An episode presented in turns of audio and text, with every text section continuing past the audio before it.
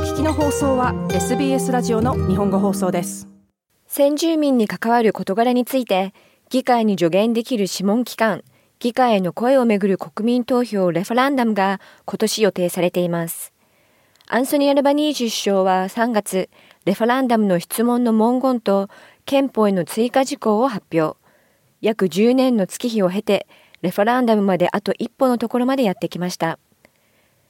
アンソニー・アルバニージ首相は涙をこらえて、議会への声、レファランダムに明記される質問の文言を明らかにしました。The question that Australians will be asked at this year's referendum 今年の国民投票でオーストラリア国民が問われる質問は非常にシンプルなものです。それは次のようなものです。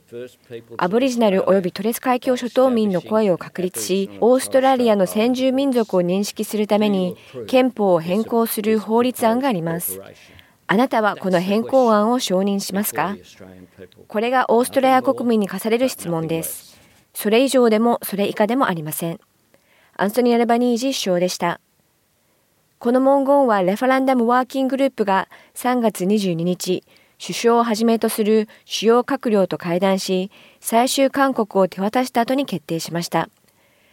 レファランダムワーキンググループのメンバーであるコブルコブル族の女性教授、メガン・デイビス氏は、この日は歴史に残る日になると述べています。This is a historic day. This is a historic agreement. これは歴史的な日であり、歴史的な合意であります。まだ長い道のりがありますが、今日私たちは一旦立ち止まって、この歴史的な達成を振り返らなければなりません。私たちがオーストラリア全土で対話を行ったとき、私たちの人々は話を聞いてもらえない、声を聞いてもらえないということを口にしました。彼らは無力と声なき声を口にしました。この首相、この政府は敬意を持って純粋に真摯に耳を傾けました。このプロセスはボイスの未来にとって良い兆候です。メガン・デイビスでした。アルバニージー首相はレファランダムの文言を発表する際、リンダ・バーニー先住オーストラリア人担当省、マーク・ドレイファス司法長官、先住民上院議員のパッド・ドットソンとマルンディリ・マカーシーと肩を並べ、彼らの数ヶ月に及ぶ仕事に感謝を述べました。This moment has been a very long time in the making. この瞬間は非常に長い時間をかけて作られたものです。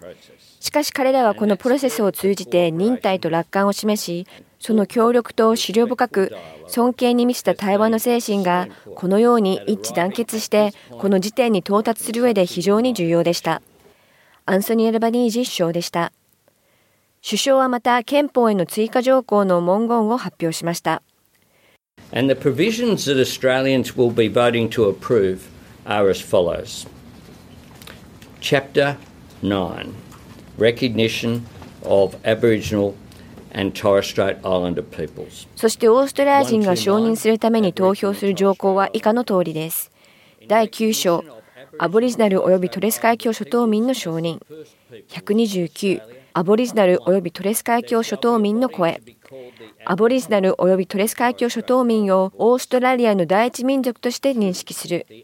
1、アボリジナル及びトレス海峡諸島民の声と呼ばれるものを設置する。2、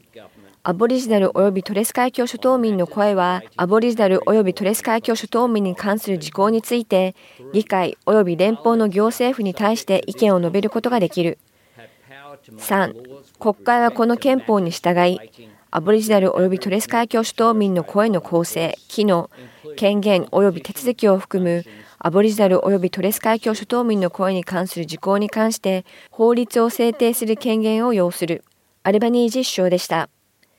レファランダムワーキンググループのメンバーであるトーニー・マッカボー氏は、ボイスの9つの主要な原則を次のように説明しました。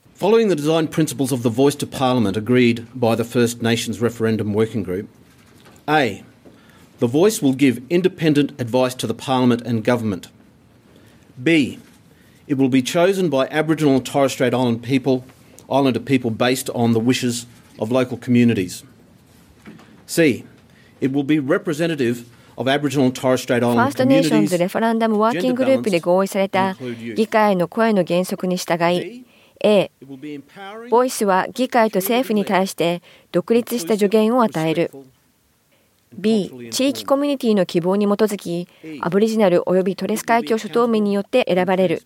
C、アボリジナル及びトレス海峡諸島民のコミュニティを代表し、男女のバランスが取れており、若者を含む。D、コミュニティ主導の包括的で尊重され、文化的な情報に基づいたエンパワーメントを行う。E、説明責任を果たし透明性を確保する。F、存続の組織や伝統的な構造とともに活動する。G、プログラムを提供する機能を持たない。そして H、拒否権を持たない。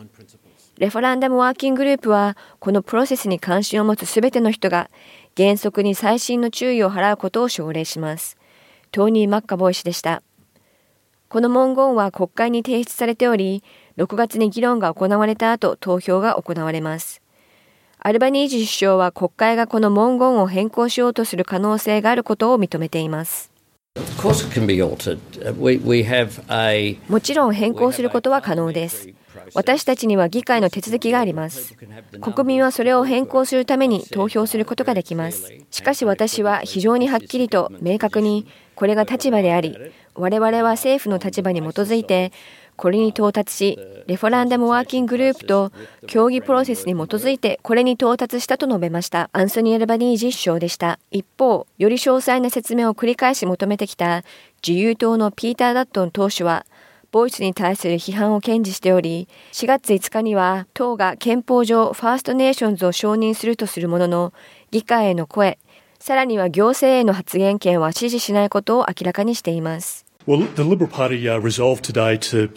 自由党は今日、憲法上オーストラリア先住民を承認することに、イエスということを決議しました。これは先住民が自主的な成果を現場で得られるよう、ローカル並びにリージャルの組織へのイエスです。しかし首相のキャンベラの声にはノーが突きつけられました首相が国を分断しようとしていること自由党が我が国を統合しようとしていることはもうオーストラリア国民にとってはっきりしたことでしょうピーター・ダットン党首でした。また先住民として初めて先住オーストラリア人担当省を務めたケン・ワイアット議員は自由党が議会の声に反対したことを理由に離党をその後発表しています。これまで言ってきたことは孫のための変化です。なぜなら現状を維持していては何も変わらないからです。これはより良い未来のためなのです。ですから聞いている人たち全員に私たちがあらゆるレベルのテーブルに座る機会を与えることを考えてほしいのです。ケン・ワイアット氏でした。国民党もまた議会の声への反対を堅持しています。デビッド・リトル・プラウド党首は、ボイスは存続の先住民の官僚組織と重複するだけだと述べています。The release of the referendum question today レファランダムの文言が発表されても国民党の立場は変わらずボイスに反対する国民党の決意が強まっただけです。これは歴史が繰り返されるだけです。以前にも代表的な組織がありましたがそれはうまくいきませんでした。最も不利な状況にある地域社会への効率的なサービスの提供のために閣僚主義をさらに追加することになります。私たちは悪意ではなく格差をなくすという真の意図を持ってこの立場を取っているのですデビッド・リトル・プラウド党首でした。しかし憲法改正をめぐり長期にわたり活動を行ってきた先住民族のマーシャ・ラングトン教授は何もないよりはある方がいいとし代表機関はこれまで先住民の生活に変化をもたらしてきたと述べています。There have been many advisory groups and、uh, uh, consultative groups and councils. Uh, 多くの諮問機関や協議会、評議会がありました。それが機能しなかったことを示す証拠はありません。そして私は最初のものから参加しています。そして実際にそれらは非常にポジティブな変化をもたらしたものです。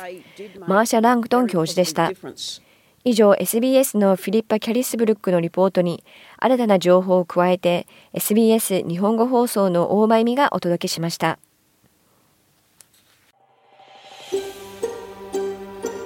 もっとストーリーをお聞きになりたい方は iTunes や Google ポッドキャスト Spotify などでお楽しみいただけます。